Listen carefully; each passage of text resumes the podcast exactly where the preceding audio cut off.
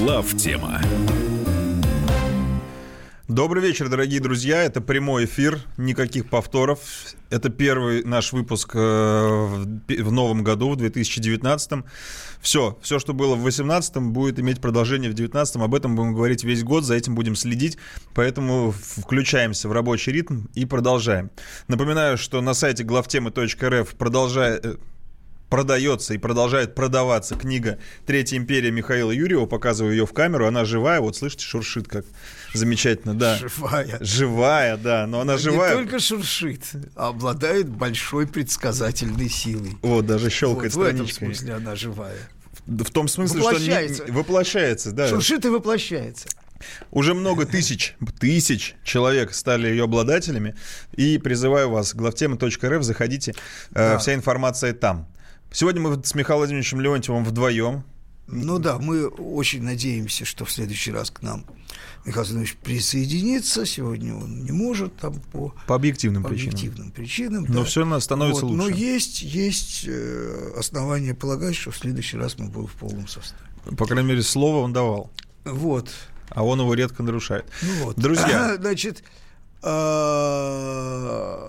что? Ну, начнем с э, даже не сколько актуального, сколько актуализованного сегодняшним зрелищным мероприятием, которое Министерство обороны э, провело событие, то есть оно показало эту вот злосчастную ракету, которая является, как теперь уже все увидели, просто модернизацией, значит, Искандера. Искандера-М, да. Ну, хотите, Причем надо сказать, что по поводу Искандеров, ну, которые размещены да. уже, вой был, вопли были, но э, идеи значит, обвинить нас в нарушении договора РСМД не было. Там были другие вопли. Конечно, мне это очень не нравится. Я напомню, Искандер-М в западных кругах, в частности в Калининграде, был размещен в ответ на развертывание американской ПРО. Его задача, в общем, нивелировать это ПРО. Это ожидаемая вещь. Собственно, не надо было быть Сократом, там, ни бином Ньютона. Американцы, собственно, имели все основания ожидать, что ровно так оно и будет. Да, то есть, но, тем не менее, все равно вопили. А значит, э, смысл показа ракеты, э, насколько я понимаю, был в том, что, значит, убедить э, всех, ну, значит, представителей НАТО, но в порядке, в, в порядке очередь. дисциплины, ну, конкретно, французы, э, немцы, э, британцы, собственно, сами натовские структуры и американские представители проигнорировали. Причем мотив еще на предыдущих переговорах озвучила американская представительница, которая сказала, что мы не будем смотреть эту ракету, потому что мы, э, значит, не получим там доказательств того, что она нарушает значит, договор. И сами предоставлять тоже, кстати, не будем. Значит, здесь надо пояснить. Я считаю, что наш Министерство обороны, в общем, как-то оперативно отреагировал на складывающуюся обстановку вокруг этой ракеты, потому что он вместо, значит, абстрактных криков, наконец, начал заниматься публичным доказательством тем, кто хочет вообще что-то видеть и слышать, значит, значит ну, собственно, неуместности американских претензий. Да? Смысл в чем? Значит, да, они показали, что это модернизация ракеты, причем модернизация не на дальность, угу. Она Главная задача была показать, что эту ракету нельзя дозаправить горючим воздухе. без не, не в воздухе, а в воинской части, что для этого она должна подвергнуться заводской модернизации. Да? Угу. Вот. Я, кстати, не думаю, что американцев это сильно успокоит, но, тем не менее, это по существу. Значит, сейчас объясню, почему по существу. А, значит, что там э, точность увеличена и мощность увеличена заряда. Да? да. Вот. Значит, в чем вообще суть истории вокруг этого договора РСМД? Сейчас пока чисто вот содержательно, не в общеполитическом контексте, что, кстати, даже важнее, да, а вот по технике именно договора. Но этому договору 31 год. Угу. А, и за 31 год, даже если мы сейчас оставим в сторону все, что касается, значит, э, собственно, претензий сторон, у нас же тоже есть претензии, э, он просто устарел. он не описывает целые классы вооружений, которые появились с теми же задачами, которыми был посвящен этот договор, значит, которые появились за это время. Я напомню, это договор Рейгана и Горбачева. Этот договор с чего началась? Началась, э, собственно, начался конец холодной войны. Именно с него, да. Это единственный договор, который полностью уничтожал целый класс вооружений. Это все считают огромной его заслугой. Вот. Договор был совершенно асимметричный по характеру сокращения. То есть мы сократили, по-моему, 1600 зарядов, даже больше, уже установленных. Американцы только 600. Там же еще и комиссии... Более того, вот то, что, о чем говорил президент наш, и это касается сегодняшнего дня, потому что точная калька, вот как тогда был. Тогда Горбачев своим собственным решением, вопреки экспертам, вопреки военным, вопреки дипломатам, своим решением, значит, заставил, э, выполнил американский ультиматум ликвидировать ракету АК, которая не подпадала под параметры соглашения. Ракета была очень для американцев неприятная, по тем временам это была очень передовая разработка, и ее просто ликвидировали. Там некоторые конструкторы военные просто плакали. Вот. Но, понятно, для Горбачева тогда была задача, вот именно для него ликвидация холодной войны, так сказать, начало вот это вот, э, так сказать, разблокирование, оно было сверхзадачей. Да? Ну, с точки зрения военной, э, есть один, один момент, который, конечно, создавал некую заинтересованность э, Советского Союза в этом договоре, потому что ракеты средней дальности не добивают до Соединенных Штатов. Ракеты средней дальности, которые мы размещали – должны были разместить против першингов, да, першинги до, до Советского Союза добивали.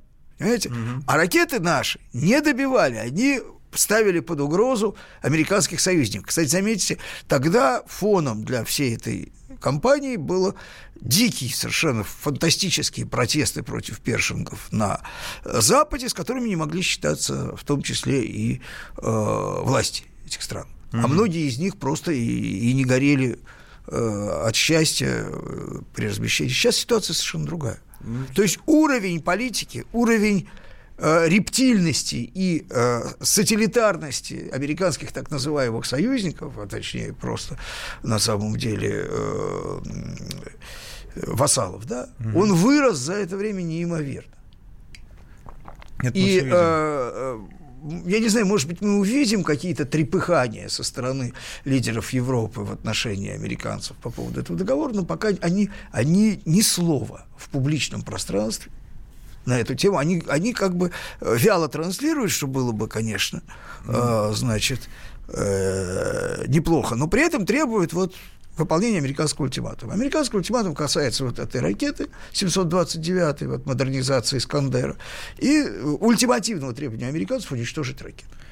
При этом они прекрасно понимают, что мы это не сделаем, Путин не Горбачев, раз. И потом, если у Горбачева были какие-то, вот как бы к нему не знать, были какие-то основания, ну, в рамках его логики, соглашаться на этот асимметричный шаг, угу.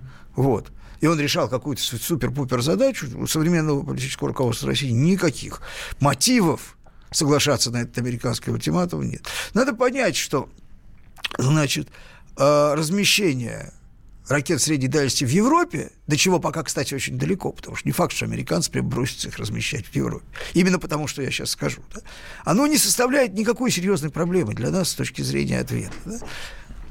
А, на самом деле можно то есть вы имеете в виду, что быстро поражаются эти точки и... Нет, ну просто э, наклепать ракет средней дальности можно Поставить вдоль угодно. границы? Да, ну вдоль границы надо будет, наверное, еще на Аляске разместить, чтобы они туда доставали, да? Вот. И э, самое главное, я начал с того, что договор давно устарел. Ну, например, он не, не рассматривает корабельное базирование. Но сейчас это уже совсем... То есть такое количество вот этих калибров, которые у нас... У нас на очень небольшого водоизмещения судах, на корветах установлена куча этих калибров. Их можно mm-hmm. еще устанавливать сколько угодно. Да? И э, мало того, что они еще и не стационарных шахтах, да, они еще перемещаются, да, вот, это раз. Михаил Владимирович, а, давайте цифру 2 после небольшой паузы, просто давайте. сейчас на рекламу наложимся. Друзья, далеко не уходите.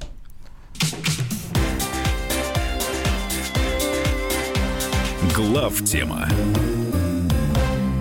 Британские ученые доказали, у тех, кто слушает подзарядку, в два раза медленнее садится телефон. Утреннее шоу «Подзарядка» с Вероникой Борисенковой и Сергеем Красновым слушайте по будням с 7 до 11 утра по московскому времени.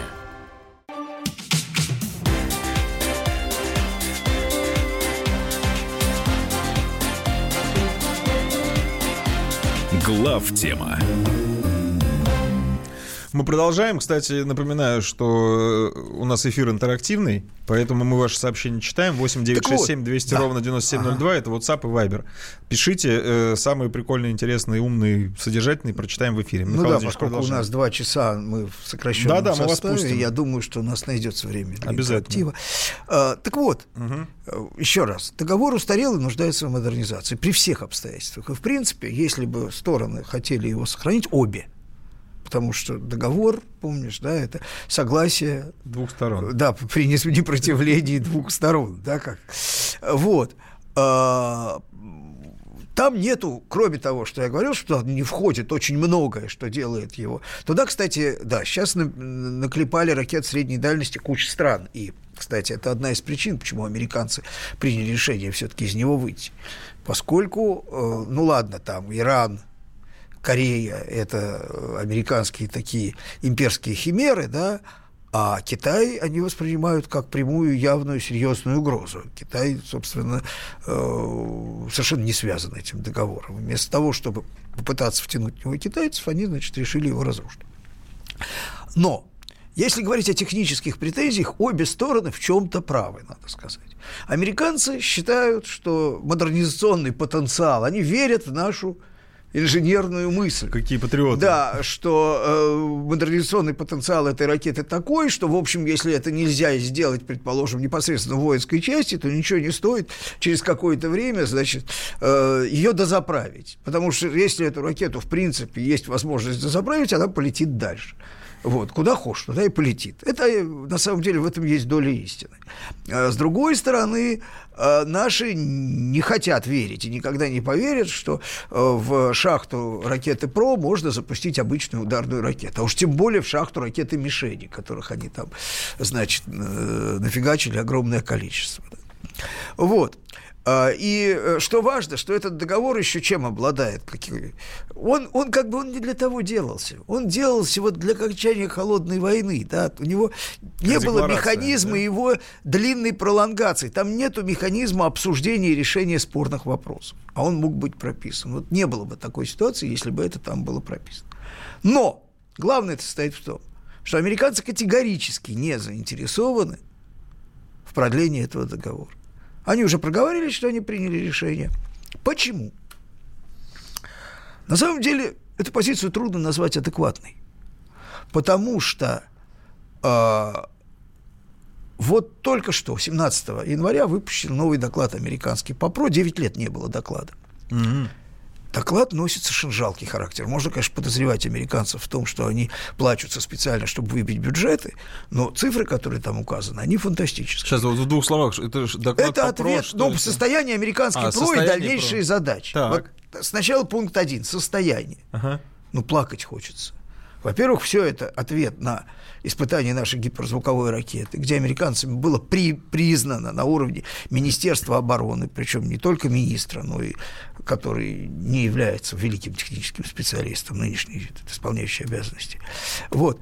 А, но и непосредственно специалист, что у американцев нет средств, вообще нет средств обороны против этой ракеты. Учитывая, что, опять же, по мнению серьезных специалистов, наше опережение американцев по гиперзвуку составляет 5 лет, то можно сказать, на 5 лет у них нет никаких средств противодействия этой ракеты. Э, У них есть какой-то район в районе Аляски, там 40 установок, они хотят увеличить их на 20. В принципе, это все ни о чем совершенно. да. Вот. А ответом является дальнейшее развитие системы. То есть они открыто заявили, что они будут выходить в космос, и заявление такое. Вот это самое главное да, заявление американское, что они уверены, что развертывание в космос систем слежения запусками нашими, вот, а затем, наверное, каких-то ударных элементов, они уничтожат возможности сдерживания Соединенных Штатов и их союзников. Они откровенно говорят, что речь идет не о возможности удара Мгм. Мгм. нанесения, да, Не о безопасности, а о возможности сдерживания. То есть они концептуально отказываются сдерживаться.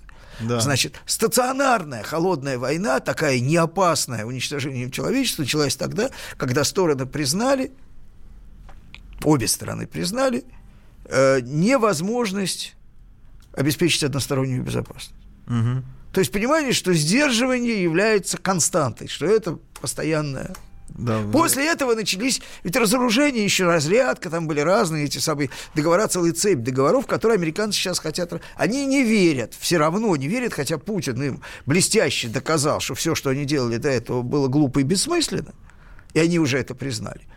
Но они не верят, что Россия в ее нынешнем состоянии э, способна э, заблокировать американскую сверхидею односторонней полной безопасности. Вот. Ну, то есть... Э, они... И они, они вот доктринально, открыто угу. говорят о том, что они стремятся, надо сказать, что любой американский политик, любой, совсем любой, будет обязан стремиться к этому, если общество и политическая элита не убеждена в обратном. Убедить их в том, что нет возможности э, достичь односторонней одностороннего доминирования, то есть безнаказанности практически при нанесении э, удара по России, от нынешней России, что они не смогут справиться с нынешней Россией, невозможно их в этом убедить. Они сами себя убедили. Ну, во-первых, мы сами виноваты, потому что кто же нас просил? Угу. Вот. А с другой стороны, э, они себя вот накручивая и говоря о том, что Россия – это э, колосс на глиняных ногах – и что, значит, санкции эффективны и так далее, они себя убедили в том, что они исключают возможность на уровне доктрины признать, что э, доктрина взаимного гарантированного ядерного уничтожения является неизбежной, что она прописана доктором и ничего другого не будет. То есть они живут в парадигме победителей. То есть они, считают... они живут, нет, они живут в парадигме, это, это вообще американская парадигма с начала американской имперской истории, вот, даже до имперской. Они всегда стремились обезопасить Америку.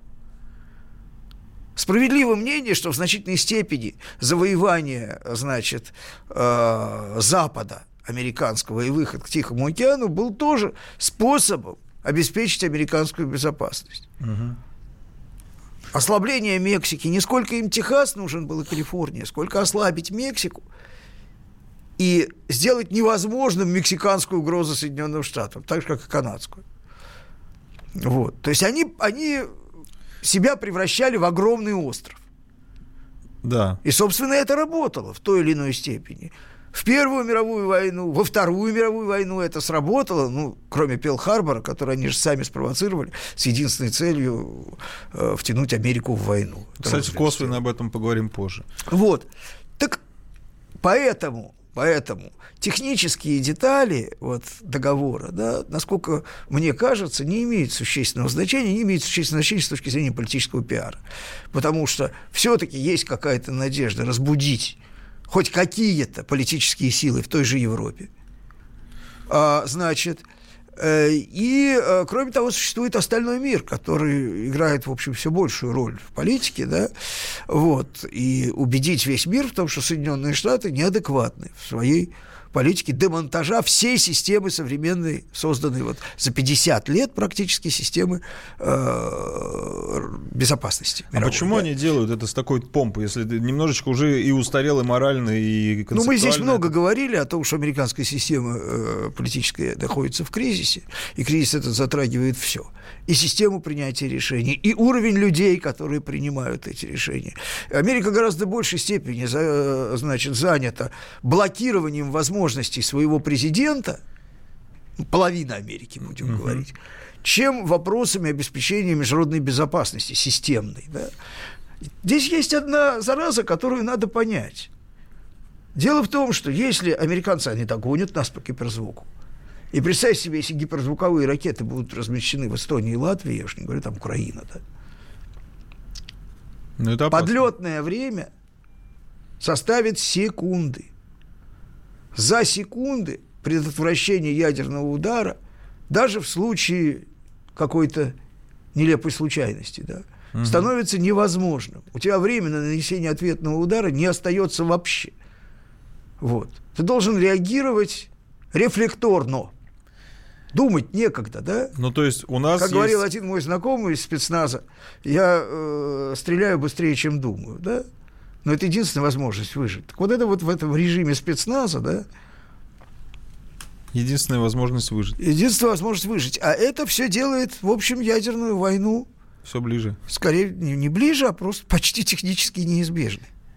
А, Вот ну, зачем им это надо? Понимаешь, мы все время Вот говорили, что они, они же вроде как бы счастливее нас. ну, они У них же, у них же, плохо. у них же там благосостояние, они собой дико довольны, да? А это не, иллюз... не иллюзия? Но они, они ровно вписываются в формулу э, президента нашего, что мы попадем в рай, они просто сдохнут. То есть у них есть непреодолимое стремление просто сдохнуть. Вот единственный вывод, который можно сделать из, э, значит, этих э, переговоров или отсутствия переговоров, то, что пока они не полны решимости просто сдохнуть.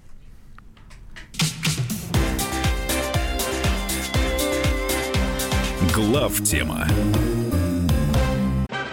Магеллан прошел вокруг света за три года, и его знает весь мир. Фок и паспорту потратили 80 дней, и про них написали книгу. А с нами это можно сделать всего за полчаса. Знаменитые путешественники в прямом эфире расскажут, где побывали, что увидели и через что пришлось пройти, проехать, проплыть и пролететь.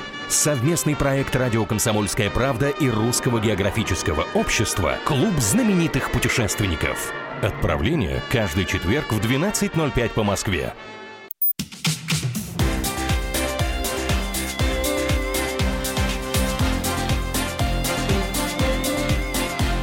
Глав тема. Я еще раз напоминаю, что, во-первых, это главная тема, во-вторых, мы вдвоем с Михаилом Владимировичем Леонтьевым сегодня, а, в-третьих, главтема.рф, там продается книга «Третья империя», ну и, как и обещал, если вы напишете на 8967 200 ровно 9702 в WhatsApp или Viber, мы самые содержательные, интересные сообщения прочитаем. И вот одно из них. А, Человек пишет, по моему мнению, Штаты хотят выйти из э, договора э, ДРСМД из-за Китая, который отказывается присоединиться к договору и сделать виновным во всем этом разрыве Россию. Вот насколько вы Ну, во-первых? Китай, особенно никто, э, я имею в виду американцы, во всяком случае, не приглашали активно присоединиться к этому договору, да? Вот, то есть, посмотрите, если бы это была корректная попытка, то есть не рассчитанная на заведомый отказ, да? Это раз. А второе, э, значит, на самом деле это вот как раз в связи с тем, что я говорил до того, это как раз говорит о полной, абсолютной глупости. Потому что э, идея, значит, э, э, они могут это вообще рассчитывать, что это вообще у них их потенциальный противник Китай. Кстати, э, один из американских генералов, посещая Прибалтику, вот только что заявил, да, что вы не думаете, лет через 10 я думаю, у нас будет война с Китаем, и мы вас от России защищать не будем. Мы не сможем просто, да? Вот. Э, На самом деле э, они могут сколько угодно э, выходить из договора, значит, рассчитывая на то, чтобы укрепить свои позиции в отношении Китая, поднимаясь, готовясь, там, грубо говоря, к войне с Китаем, но при этом они загоняют Россию в китайские союзники и напрягают и перенапрягают российскую, так сказать, ВПК и российские возможности для того, чтобы э, сохранить э, потенциал сдерживания, потому что ну, они же должны понимать в здравом уме и твердой памяти, что Россия никогда от сдерживания не откажется. Они доказали всей своей политикой, они сделали огромную для нас услугу, доказав всем, кто вообще еще как-то способен мыслить, что Америке нельзя доверять ни на, ни на миллиграмм, ни на миллиметр, если у нее есть возможность безнаказанного или относительно безнаказанного нанесения удара по России. Вот. А, Вот, вот и все. Поэтому, если уж вы готовитесь к противостоянию с Китаем, то вы должны сделать все, чтобы принудительно, практически безальтернативно не делать из России своего, э, значит, одновременного противника. Да? Значит, это означает просто гарантированный проигрыш Китаю. Потому что соединение возможностей России и возможностей Китая в военном да. противостоянии Америки. Вот. Это страшный сон. А, но это означает просто поражение. Страшно, не страшно, просто поражение. Да? Причем, если в другом случае можно еще говорить о взаимном гарантированном уничтожении, в этом случае просто реально возможно поражение. А вот, кстати, по поводу союзников заговорили. Александр из Перми пишет. Э, они дружат с Украиной. Ну, дружат, понятно, в каком формате, но дружат. А почему нам тогда еще активнее не дружить, к примеру, с Мексикой? Ну, или с какими-то ближними... Для этого Мексика хот... должна хотеть с нами дружить, а вопреки вот как... Соединенным Штатам. А как у них там, кстати, с Мексикой? Потому что Трамп их и в хвост, и в гриву, а они как реагируют на это? Ну, если мы говорим, что европейские союзники Соединенных Штатов являются сателлитами, то уж Мексика и Канада уж точно сателлиты. Угу. Потому что они еще колоссальные колоссальным образом зависит от Соединенных Штатов чисто экономически.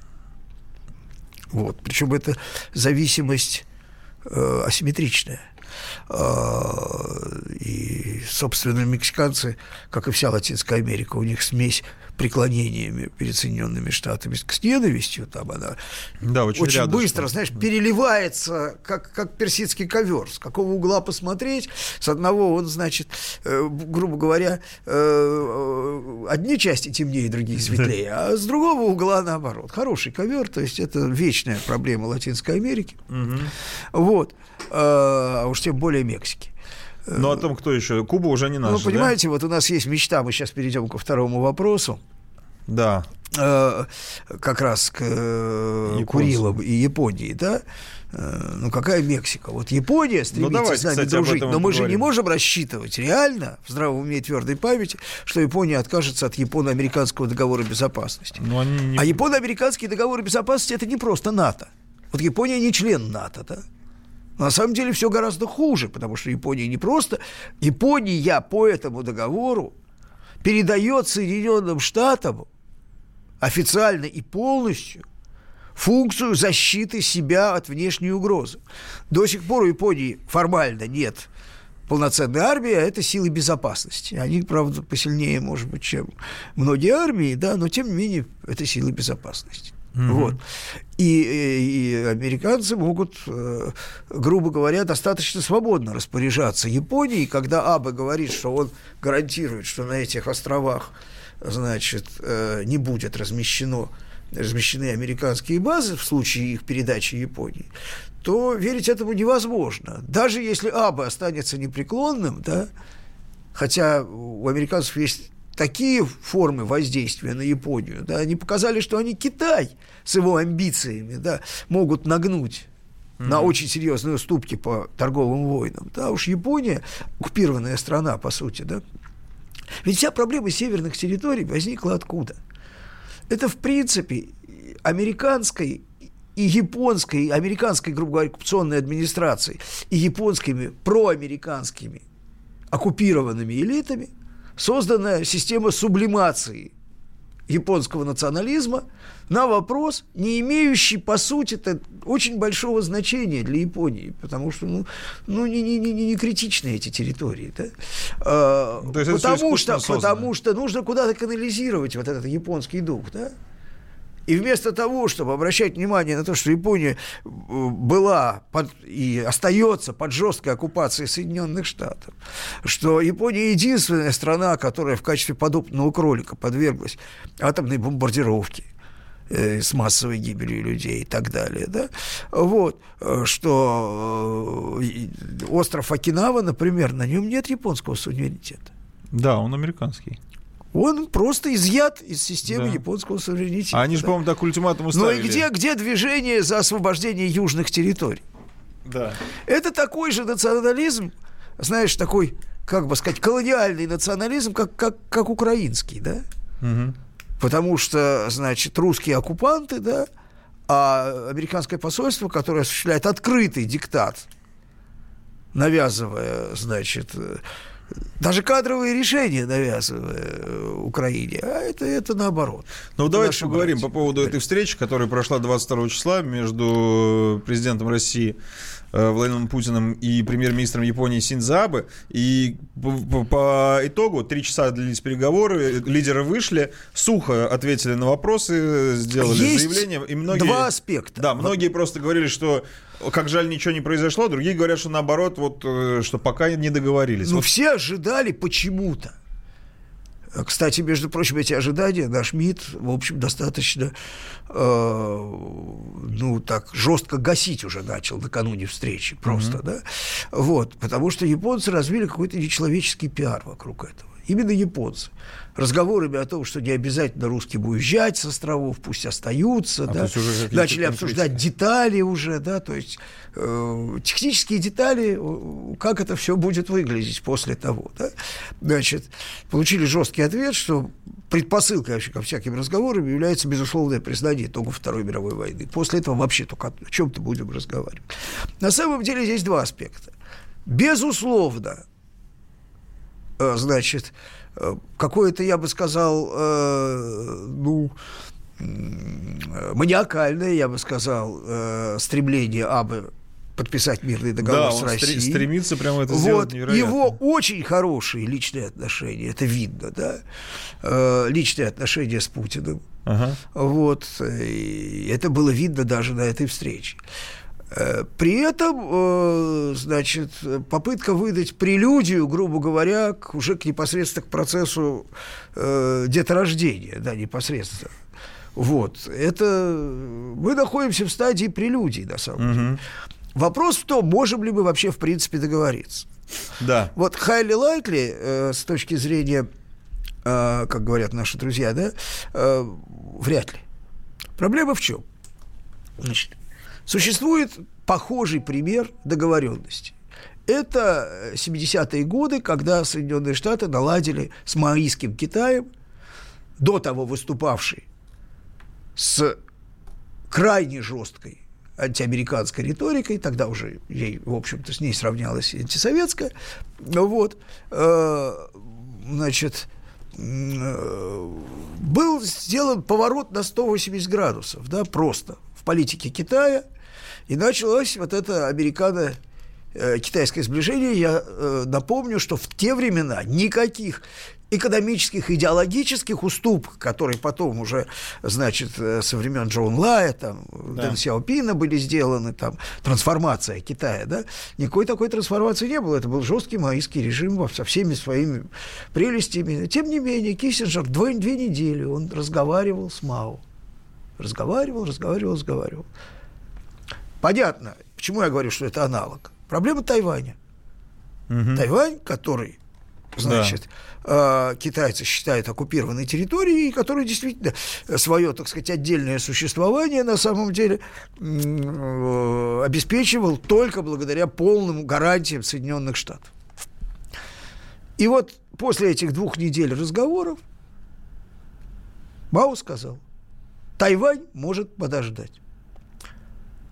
И, и таким образом вот это безумное формальное препятствие, он оценил геополитические, глобальные геополитические преимущества нормализации отношений с США. Угу. И сделал... Это просто... было самым крупным поражением Советского Союза, наверное, вот до, до момента его краха, надо сказать. Да. Угу. Вот. И принял это решение, но он был Мао. Это а Синзо Абе не Мао. Не Мао. Он не может Хотя сказать, очень хочет.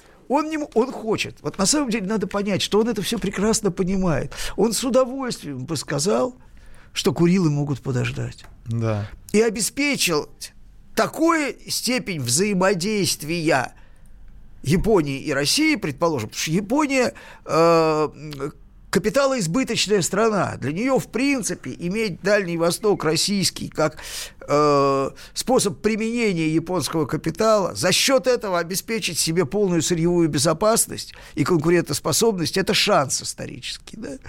Вот. Но немало. Немало. Никто ему этого сделать не позволит. По сути, ведь мне казалось, что японцы должны как-то сублимировать в рамках своих нынешних политических возможностей вот такого же рода процесс. Ну.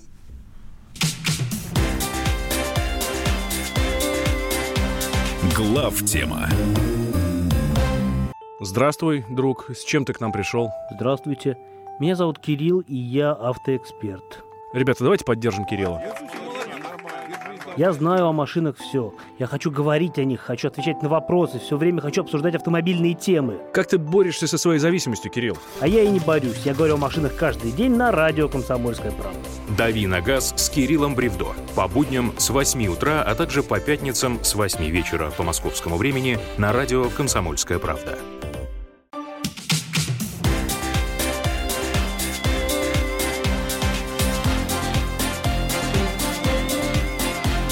Главтема. Мы продолжаем. Ну и под конец часа я предлагаю такую немножечко не, не, не самую серьезную, хотя громкую тему затронуть. Это неожиданный, совершенно неожиданный спор Захаровой и Чубайс. Вот, казалось Да, бы, где, еще- где и кто мог сойтись Он еще вообще? потому неожиданный, что выступая на Гайдарском форуме, э, Чубайс совершенно не обязан был поднимать проблемы энергетики, коей он не руководит. Вообще. Он вспомнил про антинародную, это он так иронизировал реформу, которая, значит, и сказал, две- почему-то я сейчас, да, вот я, между прочим, в отличие от многих, не являюсь каким-то там фанатичным чубайсофобом, и Чубайс сам Ага. это может подтвердить. Реформа, кстати, не такая уж глупая, она была чрезвычайно разрушительной и абсолютно, абсолютно просто опасной на момент начала ее, то есть та концепция, которую, э, значит, Чубайс исповедовал, да, но в процессе ее проведения она трансформировалась в сторону некоторой степени, значит, э, ну, внятности, да, на самом деле. И, э, собственно, э, то, что сказал Чубайс, что вот низкие цены – это вот результат реформы. Мгм. Ну, молодец, но ты себя-то сам слушай. Но цены надо повысить, потому что они мешают, э, значит, э, энергосбережению. Мамочка моя, ты же специально везде говоришь, что проводишь рыночную реформу, внедряешь рынок свободный в отрасль, где существовала до того естественная монополия которая вынуждена была, значит, как мясомолочное скотоводство, осуществлять одновременно взаимонесовместимые задачи. То есть корова не может одновременно давать мясо и молоко.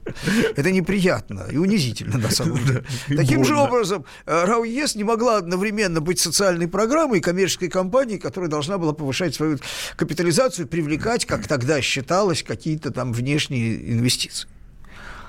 Но если ты создал рынок, что ж ты его уничтожаешь? Если, оказывается, целью было значит, экономия энергии, ну, для того, чтобы поднять тариф, РАО ЕС годилось гораздо больше, чем э, тот, э, та структура энергетики, которая создана чубайсовскими же реформами. Мгм. А зачем ты тогда реформу-то проводил? Ау. Вот меня удивило, что никто не обратил внимания на этот интересный аспект чубайсовской логики, что у него э, первое со вторым никак не клеится. Он сам себя практически аннигилировал, как числитель и знаменатель. Он не нуждается ни в каких, значит, э, рассказах про ваучеры и так далее. Да? И второй момент, конечно, вопиющий, коим он себя поставил в, мягко говоря, неловкое положение. Потому что, будучи в течение достаточно длительного времени руководителем самой инновационной государственной корпорации с этой целью созданной, он ни слова не говорил про предмет своих нынешних забот. Потому что, ну, насколько я понимаю, Вы про нано? содержа... про нано, да. Ну, про нано- Содержательное, содержательное, значит, э, рассказ, да, не, не какая-то там отчетность по количеству каких-то там пунктов, да, а содержательный рассказ о э, успехах э, Роснано, он э, ну, не имеет места быть. Он Нету предмета, одну. предмета нет. Да, вот никак, он нечего предъявить, понимаешь, непонятно зачем. Только посадки. Там Ну же, по-моему, всех топ-менеджеров посадили. Серьезно, там Ну очень- да, Там да. размах большой. Нет, но это способ работы. оправдаться, почему у них ничего не получается. Всех посадили, работать тяжело. Да, молекулы, маленькие люди сидят. Ну как в таких условиях? работать? Вот. Поэтому я не вижу здесь вообще на самом деле предмета для рассмотрения. Чубайс сам с собой расправился полностью. Мгм. Вот. Друзья, ну, кстати, призываю вас присоединяться к эфиру. 8 800 200 ровно 9702. Это телефон прямого эфира. Э, впол- Вполне можем взять э, и телефонный звонок. Благо вы спрашиваете в WhatsApp и Viber, будем ли мы их принимать. Будем. Э, Смешные сообщения пишут. Зачем лидеры РФ и Японии вообще встречались? Погладить Ротвейлера и поговорить о будущих соревнованиях по регби? Нет, ну мы Ну, заинтересованы. Во-первых, мы должны при всех обстоятельствах, одну секундочку, мы заинтересованы в японском рынке, в том числе и для наших энергоносителей. И Япония в этом заинтересована. Там существует очень серьезный взаимный интерес экономический. Мы заинтересованы иметь серьезную альтернативу Китаю. Кстати, я хочу сказать, что и для японцев политически. Я вот говорил, что Хайли Лайтли ничего не подпишем. Но все-таки в значит, данном Хайли случае, в данном случае, в отличие от многих других, там, например, того же самого РСМД, шансы что-то с Японией достичь все-таки отличны от нуля. Они в данном случае отличны от нуля, потому что есть аргумент у японцев, который они всегда могут своим американским кураторам предъявить. Вы что, хотите нас оставить один на один с Китаем? Вы хотите отдать российский Дальний Восток Китаю? Вы можете, вот вы, противостоять китайской экспансии на российский Дальний Восток? Мгм. Вы все делаете ровно для этого. Но дайте хотя бы нам шкуру-то спасти. Мгм. Мгм. Тем более объявленный Трампом изоляционизм у японцев уже были вербализованные сомнения в э, американских гарантиях безопасности в какой-то немножко другой конфигурации мира, да? Да. Ну, в Вот. японском стиле. А э, в создавшихся обстоятельствах, когда Трамп прямо намекает, то есть вот, э, значит, американский конгресс принял решение, не дающее Трампу выйти, э, вывести Америку из НАТО. Но, с одной стороны, конечно, это троллинг Трампа, потому что любой повод для того, чтобы ограничить полномочия Трампа, изобразить его умственно отсталым, он, значит, демократам дается очень легко. да. То есть здесь причин не нужно, здесь нужны поводы. Да? Он сам им подкинул повод, сказал, что НАТО – это болото, и вообще выйти бы из него. Да? Не имеешь Вот. права. Тут же немедленно, значит, они решили принимать, э, значит, э, э, дурака, сохраняющий мир. Дурак сохранил. Ну вот, значит, Ну, понятно, с японцами. В общем, понятно. Поэтому, поэтому можем, мо- может и договориться. Может и договориться. Может и договориться. Другое дело, что это процесс очень сложный. Ну, и что привык. идея о том, что, э, значит, вот сейчас, вот, вот, вот, вот, вот сейчас, сейчас раздастся, э, значит, да, сейчас, сейчас, э, да, наступит чья-то смерть, да, я не ел морковь. Вот это вот накручивание, да, вот, оно э, было способом такого японского, может, даже внутриполитического пиара. Ну, судя по всему, да, потому что Аба это делает в открытую и планомерно, и и явно не просто так.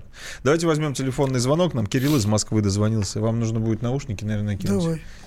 Давайте. Кирилл, здравствуйте. Да, здравствуйте. Хотел два вопроса задать. Ну, Давайте. по Японии, можем ли мы от Японии что-то побольше выжить? Они нам там предлагали что-то с почтой, какую-то ерунду. Я бы хотел у них забрать все технологии, и чтобы они нам построили все современные заводные, заводы и станки отдали современные. Это первый вот э, э, вопрос. А второй, вам не кажется, что вот Чубайс и вот это повышение пенсии, то есть наше государство требует постоянно каких-то новых денег, но государство похоже на блондинку, которая ходит по магазинам, тратит их, не зарабатывая деньги, и хочет все больше и больше.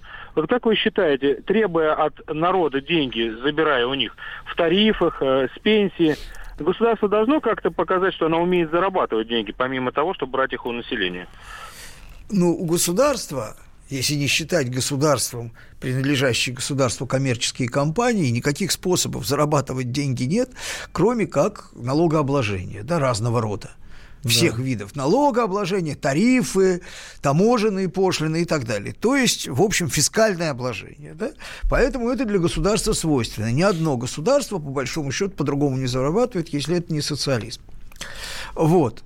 А, значит, идея о том, что государство ходит и что-то бездумно тратит, не подкреплена никакой реальностью. На самом деле наше государство тратит, если оно и тратит, то, собственно, с этим и связан какой-то наш более или менее рост. Тратит оно на ВПК, Мгм. вот, И выживание. и тратит оно на кубышку. То есть именно не тратит, а скапливает. К чему и есть большая претензия, потому что это мне все напоминает известный, значит, анекдот, что, э, значит, э, Хайм так долго копил на черный день, что не мог никак дождаться, когда же он наконец наступит. Вот. Вот, значит, нам просто необходим черный день, потому что а тогда зачем вот вообще все это, да? Э, вместо того, чтобы высасывать деньги из экономики, которая, если из нее не высасывать деньги, как раз экономика живая, Здесь можно рассуждать о том, э, частный ли это бизнес, частно-государственное партнерство, госкорпорации, там, кто угодно, но это экономика. Это хозяйствующие, грубо говоря, субъекты, которые зарабатывают, да, они создают добавленную стоимость. Вот они-то как раз и способны мультиплицировать результат. А в результате того, что из экономики забирается все – и в нее не возвращается, если бы государство тратило, то это бы возвращалось в экономику, да? Да, но... Вот. А, за счет этого у нас совокупный спрос съеживается, и поэтому рыночная экономика не работает. Еще раз повторю, рыночная экономика имеет жесткие спросовые ограничения. Какой спрос, такое предложение. Если нет спроса, предложения не будет, потому что это работа в чистый убыток. Вот. Это самоубийство для рынка. Никто так не работает. Ну вот хорошо. Вот. Поэтому, поэтому в этом претензия, что наше государство, наши горе, якобы псевдолиберальные экономисты создали рыночную экономику. Вот Чубайс ходит гордиться, что они создали рыночную экономику. Но вы же ее и душите сами. Причем душит ее именно вот кудринско-чубайсовская генерация этих самых финансистов наших.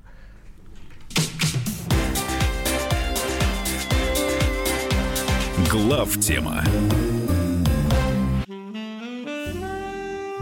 Бутылка «Шато Марго» 1787 года. 225 тысяч долларов. «Феррари 250 Теста Росса» 1957 год. 12 миллионов долларов. Картина Ван Гога «Портрет доктора Гаше» 1890 год. 80 миллионов долларов. Есть вещи, которые со временем становятся ценнее. Но информацию лучше получать оперативно. Слушайте темы дня по будням на радио «Комсомольская правда».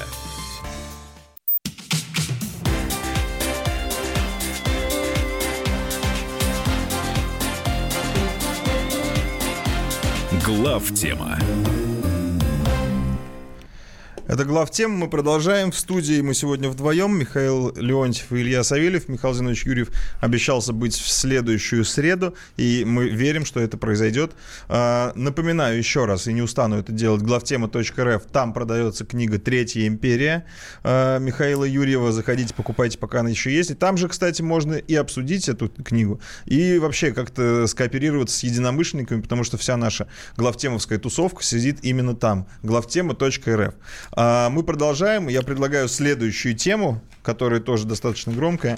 А, мировой кризис, фу, кризис, а вот по, по Фрейду оговорочка. Мировой да. форум в, в Давосе, да, вот... который проводится под девизом «Глобализация 4.0». Что это за зверь такой? Глобализация ну, вот... 4.0 я не знаю, насколько наши слушатели знакомы с предыдущими нашими вместе с Мишей высказываний по поводу Давос, на самом деле, ну, совершенно бессмысленная с нашей точки зрения, да, я с нашей имею в виду с российской, тусовка глобалистов. Туда с удовольствием ездили наши пособники глобалистов, в прямом смысле, не без обид, да, угу. то есть а, Дворковичи, Набиулины, вот вся вот эта вот, э, значит, э, ну, мы много раз говорили, что в России либерал – это понятие не экономическое, а геополитическое, это ориентация. Да. Вот. Ориентация там должна была быть именно на Давос. Вот они туда с удовольствием ездил, Дмитрий Анатольевич отметился даже в бытность свою когда он как-то стремился э, примкнуть именно к этой ориентации. Может быть, он, э, значит, ну, по нынешним его, так сказать, высказываниям просто вводил в заблуждение глобалистские элиты. Но э, самое главное, что э, сейчас это выглядит совсем неуместно. Но то, что туда не поехали там политические инвалиды, вроде Макрона и Мэй, по причине именно политической инвалидности. Ровно так же это было, собственно, и сформулировано. Да? У одной проблемы с Брекзитом, у другого с желтыми жилетами. Значит, Кстати... это, в общем, деталь, да? Но туда не поехал Трамп, единственный человек, который мог придать этой глобалистской тусовке, значит, некую живость, потому что Трамп заявил как раз об отказе от глобализма. Mm-hmm. Причем он заявил это именно в понятных, в точных терминах. То есть это не, не разговор о том, как его надо понимать. Его никак по-другому нельзя понять, потому что он сказал, что глобализму конец и наступает эра патриотизма. А свободного движения товаров э, и капиталов мы этого безобразия никогда не, не, не допустим. С этим покончено навсегда. Угу. Вот. То есть это был манифест воинствующего протекционизма. Да? И туда не поехал Си Цзиньпинь, который как раз является ну, по сути, сейчас основным вождем, защитником, надежной опорой значит, э, вот этого подвергающегося шельмованию и, значит, э, глобализма, да? Да. Вот, правда, приехал его зам, поехал Ван Цишань, тоже очень серьезный человек, но, тем не менее, скорее Ван Цишань, у него политической миссии, значит, и задачи озвучивать какие-то глобальные призывы нет. Скорее всего, у него как раз этот визит носит совсем рабочий характер деловой, это разговаривать с заинтересованными лицами, а, и не там все заинтересованы, поскольку, еще раз говорю, это глобалистская элита. Как раз по конкретным темам, связанным с возможностью там сохранить, сберечь и, во всяком случае, отсрочить, угу. значит, э, демонтаж глобализма. Собственно, этим и занимается э, сейчас китайское руководство э, с, по, с помощью уступок, реальных уступок, которые они предлагают американцам в ответ на прекращение торговой войны. Потому что торговая война – это, Нет собственно, конкретный, нет, это конкретный способ убийства современного вот глобализма который так находится в кризисе. Ну, Интересно, что, что эти люди совершенно не собираются обсуждать грядущий кризис. Может, там эта тема возникнет спонтанно, хотя я в это не верю. Или да? подсознательно. Значит, дело в том, что они профукали прошлый кризис, ага. то есть никаких признаков ожидания кризиса восьмого года на Давосе не было. Вся эта давосская публика, она совершенно, то есть этим она себя интеллектуально, кстати, ну, совершенно просто девальвировала полностью. И, э, а этот кризис уже его пропукать невозможно, о нем говорит вся мейнстримная Но экономическая объявлен. мысль, да, западная же. Но эти обсуждать это не будут. Потому что там действуют очень жесткие идеологические ограничения. Они это не будут еще обсуждать потому, что у них нет никаких альтернатив. Но еще раз говорю, это все равно, что собрание рыб, общее собрание разных рыб, причем хищных, не хищных, всяких, которые обсуждают жизнь э, на суше. Как они будут жить на суше, да, то есть в конкретно, в конкретной плоскости вот ставят вопрос, как мы будем на суше, где, значит, чем дышать, как ходить, вот ну, не, невозможно это себе представить. Да? На то они и рыбы. они могут фор... обсудить то, как они будут вымирать, это... в этом случае, да, если у них Но не это политически воды. неверно. Да, но вряд ли они на это да, способны. Нептун запретил. Да, вряд ли они способны. Это не обсуждается. Вот. То есть это форум мечтателей, которые, ну, как бы теоретизируют, э, немножко оторван от это реальности. Это форум идеологических единомышленников вот э, этого самого Вашингтонского консенсуса. Угу. Плюс китайцы, которые научились правильно пользоваться этим консенсусом, именно поэтому у них его, значит, отнимают, потому что слишком правильно научились пользоваться, и товарищам, которые, значит, этот консенсус не для того придумывали, да. стало западло. Поэтому они, значит, это, значит, кормушка закрывается. Вот. Понятно. Вот примерно так, да. Поэтому э, Россию представляет э, на этом форуме самый бессмысленный из всех наших а кто, частично кстати, бессмысленных министров Орешкин. А, Орешкин. Да. Орешкин. А также, значит, наш министр Новак, который почему-то считает, правда, он не один, что, э, значит, соглашение ОПЕК+, плюс имеет какое отношение какое-то к регулированию цен на нефть. Хотя к отношению, вот все что угодно имеет большее отношение к текущему регулированию цен на нефть, Только не э, ОПЕК чем плюс. ОПЕК, да. То есть политика ФРС, например, и, значит, те или а иные вы... ставки. Динамика, значит, добычи, э, сланцевой добычи. А почему не ОПЕК плюс? Так казалось бы, это... Ну, потому что она условно постоянно, потому что другие факторы действуют. Mm. Они больше похожи. У нас вот был такой политик, э, Боря Березовский, он свою политическое э, имидж свой укреплял, значит, с помощью такой концепции «солнышко, вставай». То есть он умел за э, там, несколько секунд до восхода солнца отдать приказ солнцу вставать, и после того, как солнце вставало, он, значит, очень эффективно присутствует, значит, заслугу вставания солнца он приписывал себе. И поэтому, значит, многие люди уверены, уверились в его нечеловеческом могуществе. Вот это примерно то, чем занимается ОПЕК+.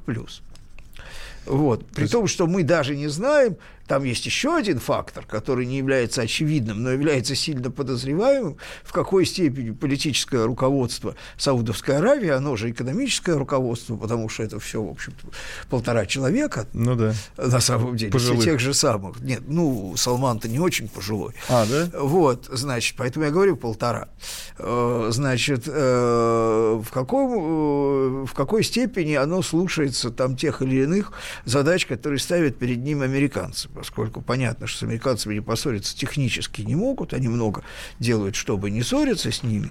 Вот, поэтому здесь еще есть одно неизвестное. Но самое главное, что, э, значит, именно даже не сколько объемы, сколько экономика, текущая экономика сланцевой добычи, плюс, э, значит, политика э, ФРС, которая регулирует объемы ликвидности в мире, да, и э, таким образом это, ну, чтобы понятно было, это влияет на спекулятивные рынки. А рынок фьючерсов нефтяных, он в значительной степени не рынок нефти какой-то, а это рынок фиктивной нефти, рынок бумаг, да? Да. И когда с этого рынка утекают деньги на другие рынки, то у вас, естественно, естественно, автоматически цены падают, да, на нефть. Независимо от того, каковы запасы нефти, какова динамика, каковы прогнозы потребления и добычи, это все, они просто падают, и все, потому что, потому что ну, деньги уходят с рынка, и все. То есть идут продажи.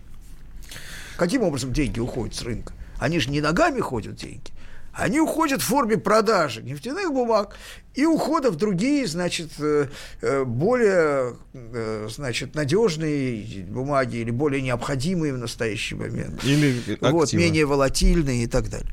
Ну вот, значит, Поэтому вот это все, вот, вот это, возвращаясь к Давосу, в общем, мы все-таки выполнили наши с Мишей, мы, я имею в виду Россия, наши с Мишей э, так сказать, э, претензий к Давосу, Выходим. то есть в Давосе присутствует ну, максимальное представительство. Глав тема. Ведущие на радио «Комсомольская правда» сдержанные и невозмутимые.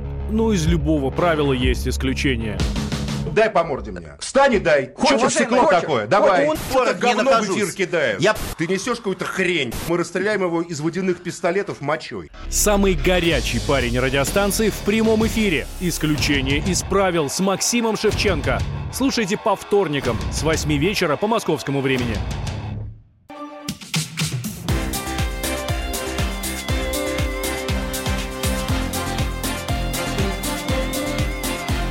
Глав тема. Мы продолжаем. Вот про Давос поговорили и про идеализированных участников его, иде... как правильно сказать-то? Каких? Ну, возвышенно мыслящих и участников этого форума в Давосе. Давайте поговорим, знаете, о чем? Вот мы практически месяц не выходили э, в эфир и говорим сейчас много про Соединенные Штаты.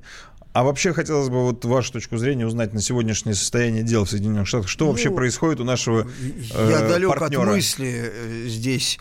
Я вообще не, не американист. Э, далек от мысли сейчас вот комплексно не, ну... описать ситуацию в Соединенных Штатах, но главное, что там происходит, это шотдаун. То есть что мы это? говорим, что Америка, как и весь мир глобальный, находится на пороге очень глубокого кризиса. У Америки с этим кризисом а понятно, что если Америка, она вроде не собирается восстанавливать печатание денег, угу. потому что тогда это грозит обрушиться с другой стороны, знаете, вот. Это представьте себе, у вас есть узкий стол, и на нем стоят баночки. И если вы выталкиваете их в одну сторону, потому что они, значит, уже начали выходить, значит, краю и дальше уже ставить некуда баночки, то они начнут высыпаться с другой стороны стола. Поэтому, значит, здесь вот выбор небольшой.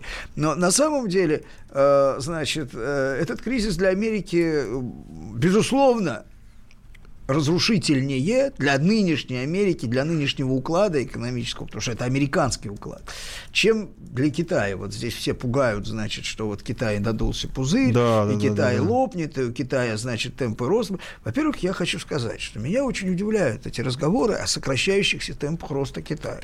Ни разу и нигде они не сократились за все это время. Потому что, когда мы считаем рост 30-летней давности, да, или там 40-летний, когда он был там по 15-12%, процентов, да, и сейчас, когда мы говорим о шести, когда мы говорим реально о самой большой, угу. физически самой большой, то, что это самая большая производящая экономика мира, это факт, который вообще не обсуждается. То, что по паритетам покупательной способности, то есть по реальному масштабу экономики Китая, уже сейчас первая экономика мира.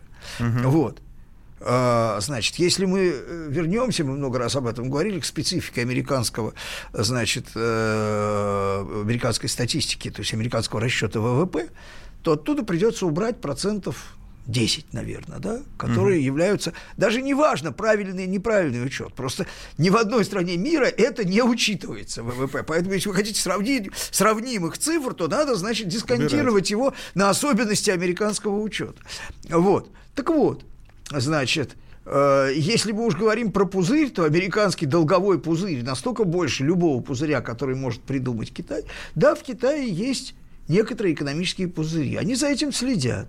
Они на самом деле э, достаточно э, изощренную систему экономического стимулирования и контроля за это время выработали. Вот. Э, и э, вот эти 6% ростов, которые сейчас, они в физическом объеме гораздо больше, чем те 12%, которые были много лет назад.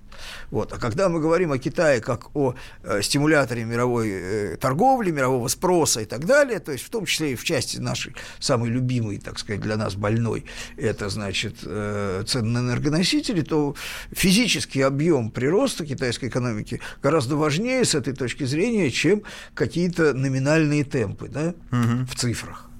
Вот. А, это раз – а, второе, да, есть пузырь, может рвануть где угодно. Э, при этом надо понять, что если в Китае рванет, то за пределами, после которых начинается социальная нестабильность в Китае, а все-таки у китайского э, государства есть определенные навыки и способности эту социальную нестабильность купировать, угу. во всяком случае в краткосрочном масштабе точно, да, вот, значит, э, Китай обладает большим инструментарием стабилизации политической, с экономикой могут быть серьезные проблемы, да? вот, политической стабилизации, чем Соединенные Штаты, которые находятся на грани гражданской войны. Конечно, вероятность того, что в этот раз кризис начнется в Штатах, довольно мала. Да? Но они увидели, они, они, его, они его ждут, они понимают. Поэтому, конечно, скорее всего, они попытаются его э, экспортировать. Э, но, Желательно но если, если кризис будет носить глобальный характер, защититься от него традиционными способами будет невозможно. А нетрадиционными способами, мы об этом говорили там, Э, например, отказ от обязательств номинированных в э, мировом долларе. Да, то есть одновременно это приведет к тому, что доллар одномоментно перестанет быть мировой резервной валютой, а таким образом мировым платежным средством и всем остальным. Да? Вот. Угу. Это конкретный способ реализации американского изоляционизма. Почему нет? Почему нет? в случае, если это будет открытая катастрофа, а мы знаем, что цена этого кризиса огромный, значит, то есть если реально начнет схлопываться диспропорция в экономике, да, которая, которая не схлопалась, еще раз напомню, мы говорили про кризис 2008 года, что он не был кризисом, он не был реализован как кризис, то есть как очищение, как изменение структуры экономики соответствующей, со списанием соответствующих, значит, дурных активов, он был залит деньгами. Ну да, он не случился, оконч... катарсиса у этого кризиса не было. Десять лет. То есть да. вот э, восходящий тренд экономики был обеспечен путем э, профанации решения, собственно, э, проблем, которые, которые вызвали кризис, которые являлись его, на самом деле, содержанием. И мы да? сейчас пришли к моменту, когда деньги эти перестали иметь ценность. Ту самую. Но они еще пока не перестали. Ну, уже видно. Но в тот края. момент, когда они перестанут, будет, будет крах. А как, как, каким будет его номинальное начало, крах ли это какого-нибудь из европейских больших государств, обремененных совершенно невозможным долгом, вроде Италии, например. Да? Причем я подозреваю, что определенное правительство Италии, определенное, может этот кризис устроить даже само исходя из своих представлений о деглобализации и... В надежде, значит, что он будет управляемым, да?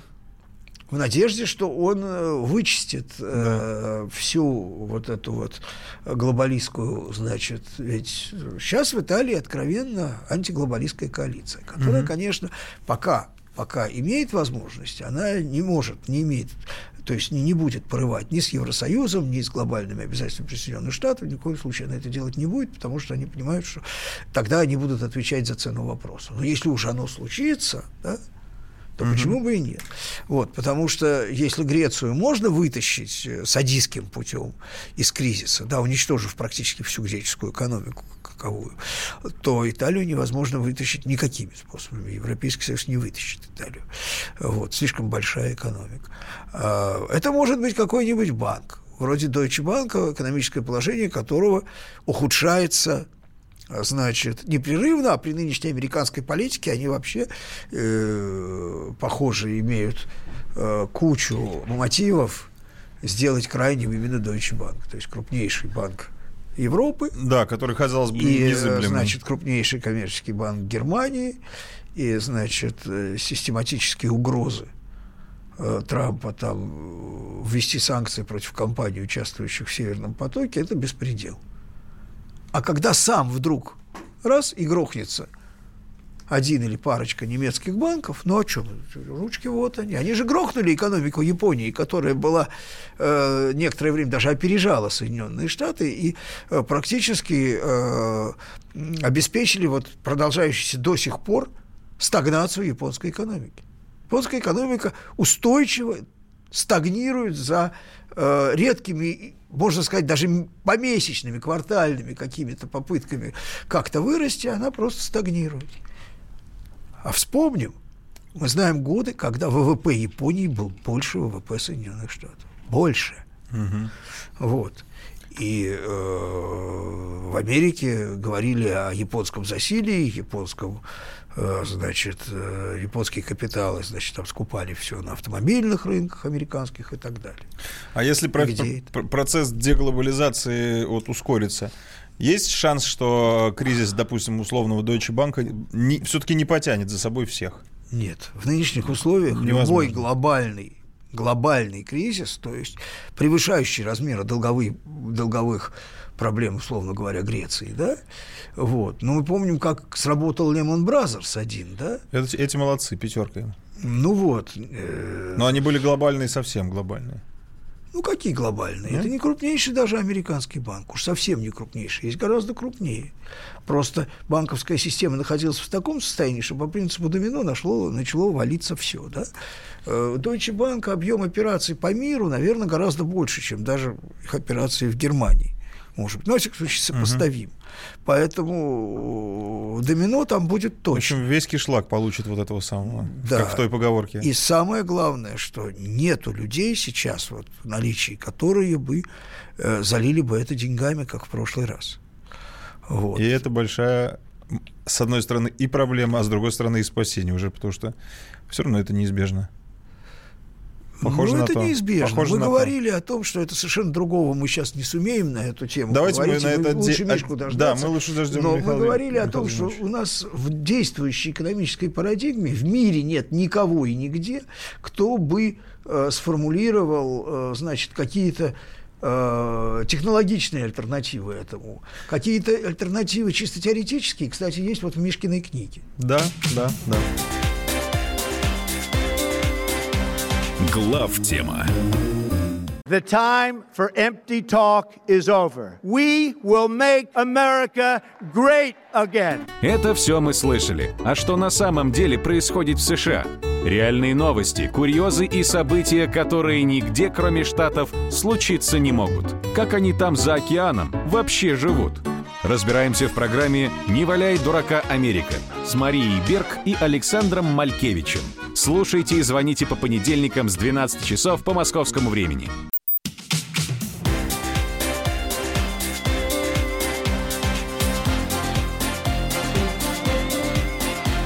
Глав тема. Мы продолжаем. Это главная тема Напоминаю, главтема.рф. Все должны помнить, как отче наш. 8 800 200 ровно 9702. Это студийный номер телефона. Давайте возьмем э, несколько звонков и вообще перейдем в интерактивную фазу, потому что есть темы, есть глобальные темы, хорошие концептуальные темы. Их без, без Михаила Зиновича брать не хочется. Вот, например, все-таки про китайскую экономику, которая вот наду, надувается пузырями, хотелось бы поговорить, наверное, поподробнее. Э, да и много про что еще. Поэтому э, перейдем в интерактивную фазу. Дозванивайтесь. Есть у нас э, и сообщения, кстати, тоже мы их читаем. 8967 200 ровно 9702. Это WhatsApp и Viber. И вот вскользь проскочила у вас эта фраза, Михаил Владимирович, а народ зацепился и интересуется. Хотя мы много раз об этом говорили, но реплику, я думаю, э, можно повторить еще раз. На, на грани какой гражданской войны находится США? Ну, опять же, да, мы много про это говорили. Речь да. идет о э, трамповской и антитрамповской противостояние, то есть на самом деле это противостояние консервативной Америки, и, значит, либеральное это противостояние элит действующих, практически консолидированных с э, американским э, обществом, которое востребовало Трампа именно как антиэлитного игрока, да? То есть, еще раз, вот. это ну, противодействие... Ну, я просто напомню, что по опросам, которые уже, уже даже не очень свежие, несколько месяцев назад проводились, ситуация за это время только ухудшилась. По вопросам американским же социологическим, треть американцев реально боится граждан, начала гражданской войны. Треть. То есть ожидание гражданской войны – это не маргинальное уже, э, значит, настроение в самой Америке. Вот. Для того, чтобы началась гражданская война, не нужно 100% участников. Хочу заметить, что когда в России был большевистский переворот, за которым последовала гражданская война, непосредственно вовлеченных в э, процессы угу. людей, в процессы, например, связанные с тем же самым большевистским восстанием, людей было э, абсолютное меньшинство. Какая треть? Я не знаю, было ли там 2% или 3% реальных участников, да? Вот. Э, Америка сейчас вооружена ничуть, ничуть не хуже, потому что тогда основную вооруженная как бы часть вооруженных масс, ну, кроме небольших отрядов Красной Гвардии, э, значит, это были в первую очередь запасные полки, которые дислоцировались э, в первую очередь в столицах, в первую очередь в Питере, да? Да. которые не хотели идти на фронт. А в Америке любой дурак, в общем-то, вооружен, вне зависимости от наличия фронта и тыла. Вот. Это серьезно. И степень э, вообще... Вот яркий пример э, сверхбольного состояния американского общества. Как известно, сейчас, значит, Америка приблизилась к возможности импичмента за счет показаний адвоката э, бывшего значит, э, комиссии Миллера, там согласился с ней сотрудничать, бывший адвокат Трампа, Коэн. Так вот, Коэн заявил в свое оправдание, что ему стыдно, что он сотрудничал с таким человеком. Вот. Покаялся. Покаялся. Нет, ну вот надо себе представить, что должно произойти в Америке, чтобы еврейский адвокат Сэлл-стрита заявил, что ему стыдно. Вот как это? Полное аморальное это, разложение. Это просто, просто настолько феноменально на самом деле. Это все равно, что, э, я не знаю, там кот заржал конем. Вот это, это было бы гораздо более, в конце концов, может, талантливый кот. Вот. Э, это за пределами вообще просто добра и зла. Когда он деньги у него получал, это еще, кстати, можно обнародовать на самом деле суммы, которые ему платили. Ему стыдно не было. Да. Вот, это потрясающе. Так просто мы видим, как американцы шаг за шагом разрушают какие-то элементарные, э, значит, э, какие-то вот элементарные позиции здравого смысла в своей внутренней политике, во внешней политике там давно уже во всем виноваты русские, да, это уже просто не обсуждается, понимаете, это на уровне э, э, вот как мусульманская молитва, где, значит, э, через определенные, значит, промежутки обязательно произносится выславление Аллаху, да? Угу.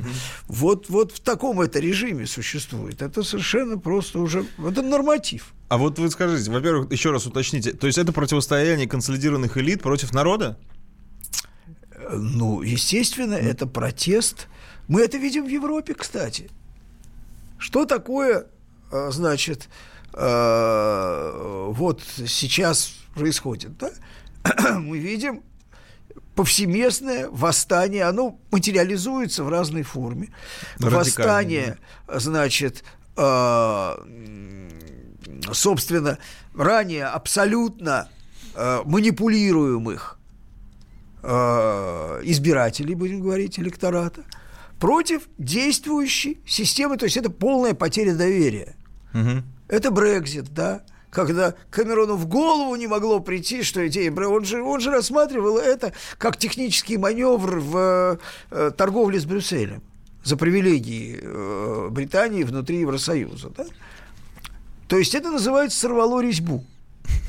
А если сорвало резьбу, то ты не можешь дальше работать в рамках э, того инструментария, который подразумевал вот это резьбовое соединение, да, да и возможность уже сорвало, то есть оно уже больше не нахлобучивается. Да?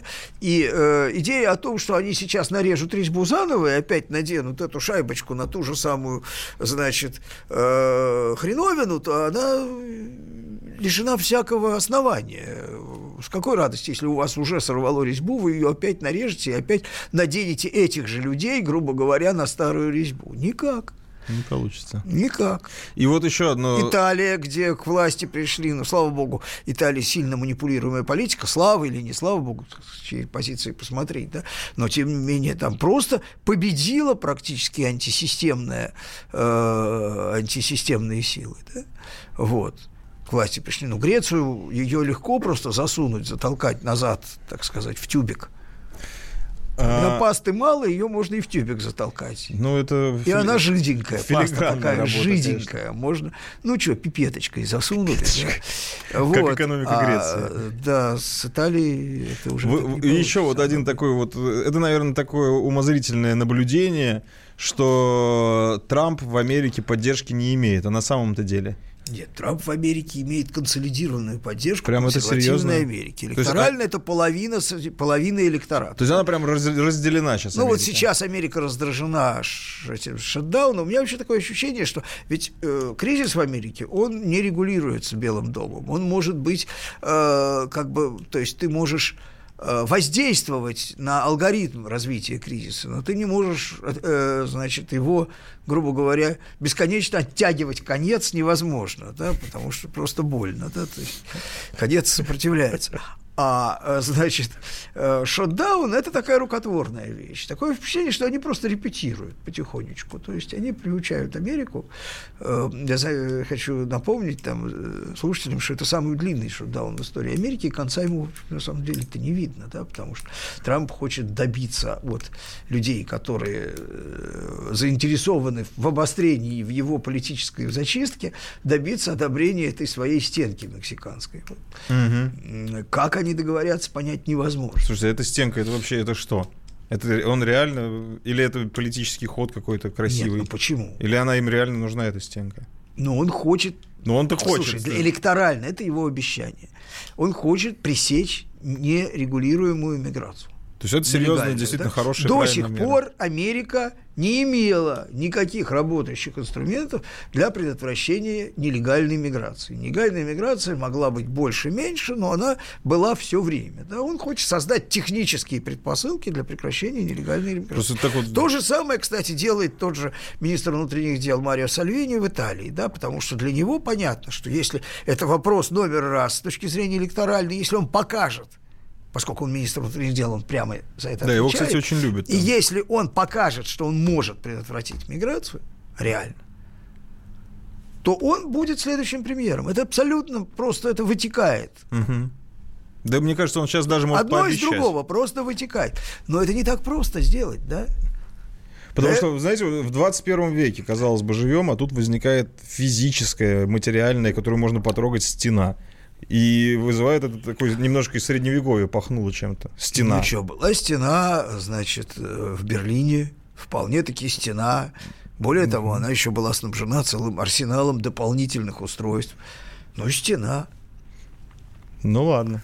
Давайте возьмем телефонный звонок, как обещали. Игорь. Надо понять, что граница между Мексикой и Соединенными Штатами проходит по, в общем, пустыне. Там есть да. города, где живут люди, да, какие-то поселения. Но в остальном месте это просто пустыня. Это вот, чтобы представили себе, вот, если вы вспомните фильмы Тарантино, вот там, значит, какой-то песок, какая, какая-то колючка и кактусы торчат, и никого нет, да? да. И идет одинокая дорога, в которой раз в три дня проезжает машина. Вот она так выглядит. То есть там ее контролировать чрезвычайно сложно. Угу. И она вообще до определенного времени вообще не была никак маркирована, потому что вот. А, ну, а сейчас будет стена. Потому что, э, ну, отсюда, из ну, России... Ну, потом есть это... такая великая страна под названием Израиль, который тоже, в общем, поднаторел в постройке стен всяких, да, угу. и, и систем ограждения, и там другая идея, там товарищи, ну, частично, конечно, они на работу едут, но они и так едут на работу, тут уж ничего не поделаешь, да? А вот э, те, которые взрывать едут, значит, они нежелательны. Они там, если справедливости ради, через подкопы идут, а не через ну, стену. Вот копают. Копают. Теперь, значит, ну, мексиканцы будут копать. На самом деле надо палестинский персонал, значит, привлечь к этому делу, вот. умеющий хорошо копать. Как Трамп и обещал, э, решит проблему с безработицей. Теперь мексиканцы будут копать. Они... Ну, будут копать. В общем, да, кто докопался, тот грин-карту получил соревнования. Это типа, не голос.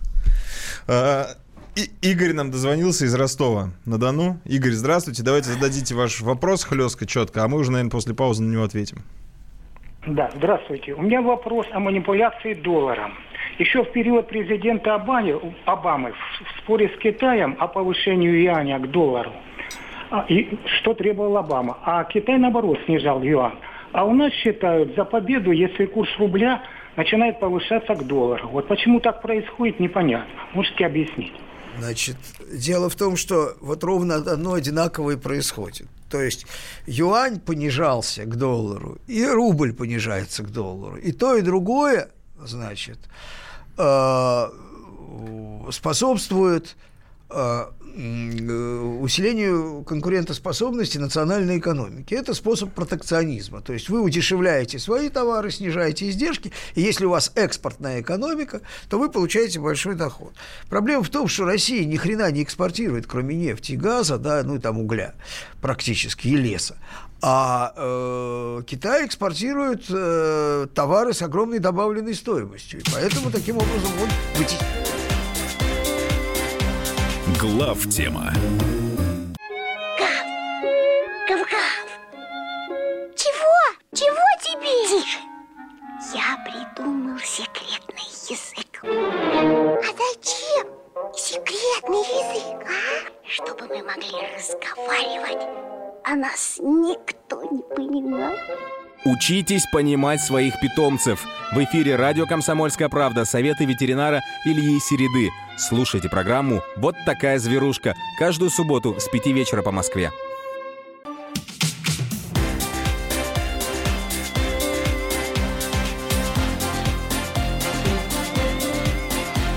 Глав тема.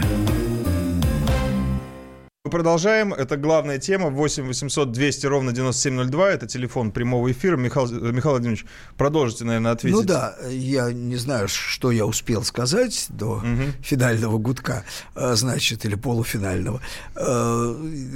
Значит, разница заключается в том, что когда Китай понижает свою валюту, да, угу. то у него усиливается конкурентоспособность экспортных товаров, которые не являются сырьем, а являются продукцией китайской промышленности, вытесняющий с американского же рынка, не говоря уже о других, американских же производителей, потому что китайские товары становятся более конкурентоспособны. У нас таких товаров просто не производится, как известно, да, поэтому мы не вытесняем американцев с американского рынка, и ни с какого, и никого ниоткуда тоже не вытесняем в основном. Вот. А, другое дело, что в последнее время Китай, который э, стремится, последовательно стремится, последовательно, но не слишком быстро, чтобы не терять возможности экспортной экономики, да, э, стремится к э, переориентации, значит, механизмов роста китайских на внутренний спрос – он сам перестал занижать юань. Он старается держать юань, в общем, э, ну, за последнее время в целом, за исключением там каких-то колебаний э, временных, юань по отношению к доллару, в общем, укрепляется. Может быть, не так, как хотели бы Соединенные Штаты, да, но укрепляется. Потому что э, без этого не будет внутреннего спроса. Если вы э, постоянно сужаете внутренний спрос, значит, обесценивая национальную валюту, то он у вас и не будет увеличиваться. Вот и все, да. Вот. А на самом деле сама по себе девальвация рубля, она не является а, одномоментно ни благом, ни, ни э, значит, э, наоборот, э, вредительством каким-то. Да, это все зависит, ну, например, когда у нас был кризис, вот дефолт 98 -го года, значит, тогдашнее, значит, либеральное правительство проводило политику искусственного безумного, искусственного э, завышения рубля в социально-популистских э, целях. Да? То есть э, страна практически не то, что ничего не производила, страна занималась системным уничтожением национального производства в пользу импорта. Угу. За счет, опять же, э, поступления от, от экспорта сырья. Да? То есть не надо обременять сырье никаким... Лучше вот, вот мы сырье выводим, а остальное все за деньги заработанные покупаем. В принципе, это была один из, одна из таких вот постсоветских э, парадигм 90-х годов. Зачем производить то, что мы производить не умеем? Давайте добиваться наибольшей эффективности. Вот сырье портить не надо, да, давайте мы будем продавать сырье, все остальное мы купим. И вот этот разговор о том, что вот нашим гражданам мы не можем повышать курс рубля, потому потому что тогда, значит, э, люди, э, значит, не смогут покупать импортные товары, они подорожают, уровень жизни, значит, понизится, да, типичный популизм. Людям нужны рабочие места, люди э, должны иметь а рабочие места не имеют тогда, когда у вас есть возможности для развития собственного производства, собственной промышленности, собственной экономики.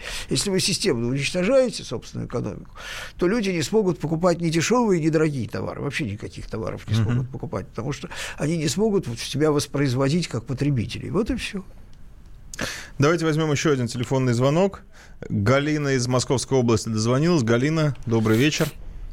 Здравствуйте. А вы знаете, я к ведущему хочу обратиться. Скажите четко, как можно приобрести книжку Юрьева?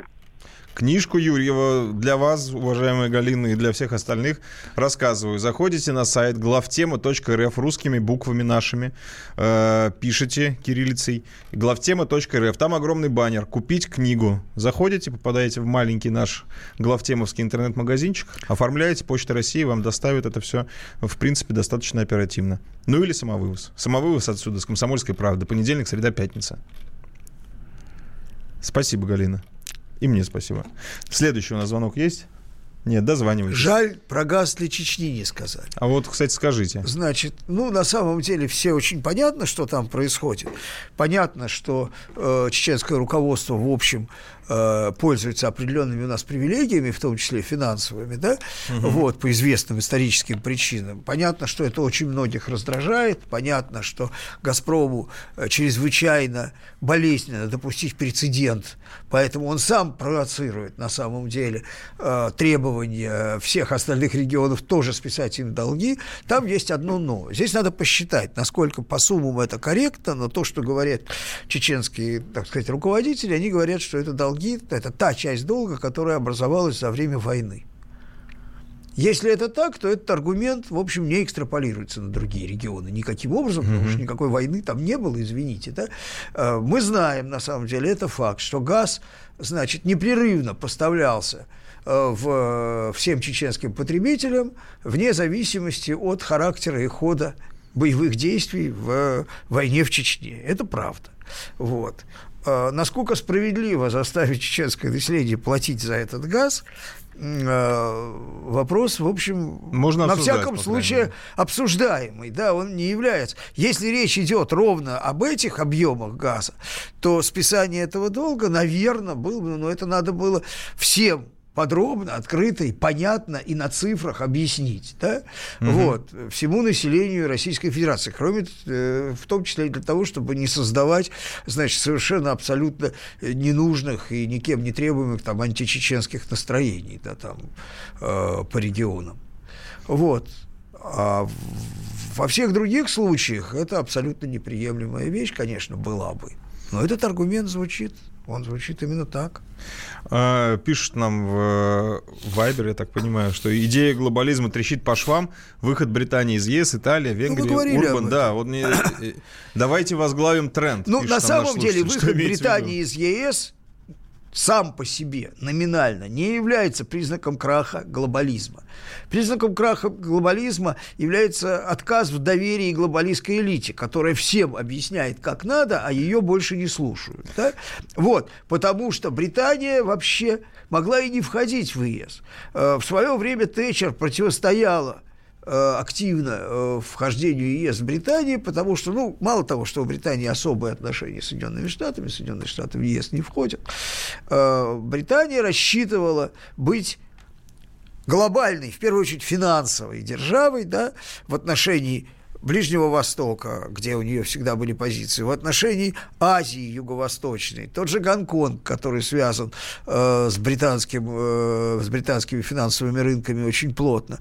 И они считали, что это, что э, вхождение в крепость Европу, которая ощетинилась и защищает свой рынок от всего мира, оно как раз лишает Британию глобального роли преимуществ глобального игрока. Угу. Ведь проблема сейчас выхода из ЕС Британии заключается не в том, что им обязательно надо быть в ЕС, а в том, что действующие соглашения, которые Британия уже подписала, и которые дают вот ныне существующей британской экономике создают определенные условия работы на европейских рынках, они все-таки для Британии э, самые, ну, самые близкие и самые да. значимые, да, что эти соглашения, если их прекратить действие, то целые кластеры британской экономики оказываются неконкурентоспособными. Если бы они развивались в других условиях, они, может быть, бы иначе конфигурировались. Но в настоящий момент, уже конфигурированные под Европу, они просто, просто оказываются, ну, грубо говоря, э, происходит крах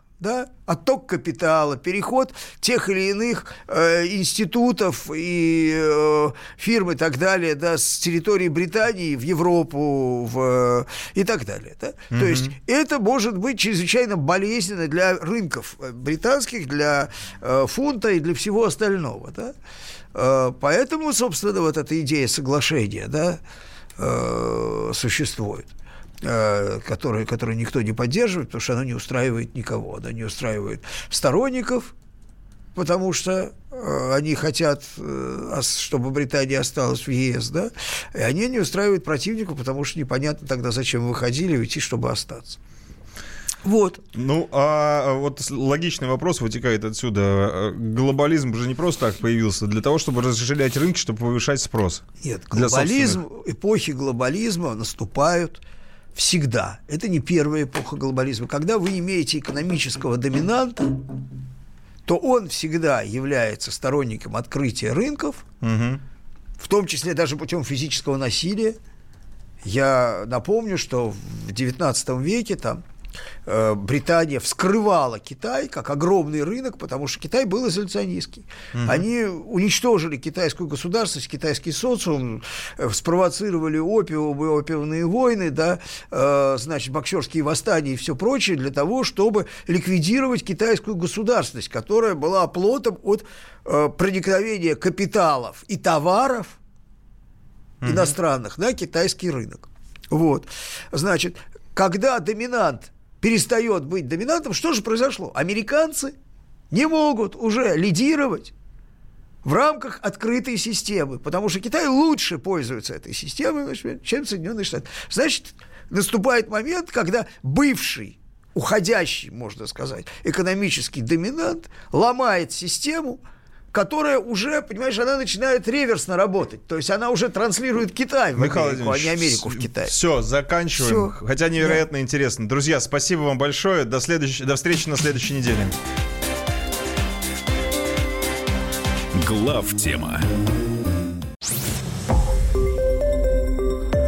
Радио Комсомольская правда". Более сотни городов вещания и многомиллионная аудитория. Ставрополь 105 и 7 FM. Севастополь 107 и 7 FM. Калининград 107 и 2 FM. Москва 97 и 2 FM. Слушаем всей страной.